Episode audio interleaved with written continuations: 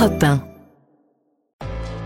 Bonjour Nicolas Bouzou. Bonjour Dimitri, bonjour Anissa. Bonjour. Branle-bas de combat Ouais. en ce moment dans les services ressources humaines des entreprises. Les arrêts maladie et les arrêts de travail, Nicolas, vont désormais donner droit à des congés payés. Absolument, alors grâce ou à cause de l'Europe, hein, dans le Code du travail français, jusqu'à aujourd'hui, les arrêts maladie n'ouvraient pas de droit ou congés payés. Mais dans le droit européen, oui, et c'est le droit européen qui s'applique, hein, comme l'a confirmé un arrêt de la Cour de cassation, c'était le 13 septembre. Du coup, euh, ce droit européen devrait entrer dans le droit français en 2024, avec une possible rétroactivité depuis 2009. Ça, peut dire, ça veut dire qu'il pourrait être possible pour les salariés bah, de récupérer des années de jours de congé.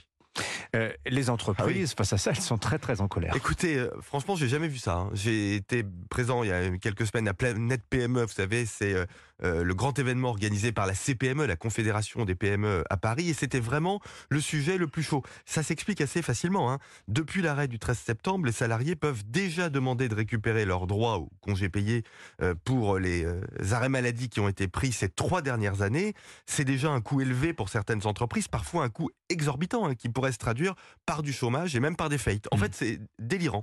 Alors, pour ne pas rester dans ce flou juridique, la Première ministre s'est engagée à transposer le droit européen dans le droit français en 2024, de la façon, dit-elle, la moins douloureuse pour les entreprises, en limitant au maximum la rétroactivité. Bon, Mm. on verra concrètement ce que ça veut dire. Une concertation est prévue demain hein, au ministère Voilà. du, du- du Travail, parce que vous l'avez dit, mais ça paraît ahurissant, des entreprises pourraient fermer à cause de, de- de- de cette, de cette évolution du droit. Mais sur le fond, malgré tout, Nicolas, euh, c'est quand même logique que les salariés accumulent des droits à congés payés, même quand ils sont en arrêt maladie, non? Mais en fait, je suis pas sûr que ce soit logique. hein. Euh, déjà, on ne travaille pas euh, euh, quand on est malade, donc euh, il est logique qu'on ne cumule pas de droits à des euh, congés payés. Voilà, mais après les congés maladie, bon.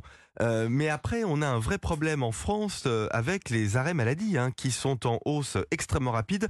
Depuis 2019, quasiment 11% de hausse du coût par an. Alors certes, il y a eu le Covid. Si on retire le Covid, on est à quasiment 7%. En 2022, on a eu 9 millions d'arrêts maladie hein, pour 6 millions de bénéficiaires. Bon, le coût des arrêts maladie explose en France. Il me semble problématique d'augmenter aussi le coût des congés payés, alors même que cet argent pourrait servir à autre chose, l'investissement ou les salaires. Ouais, merci beaucoup, euh, Nicolas Bouzou. Signature Europe 1, À demain. 7h21.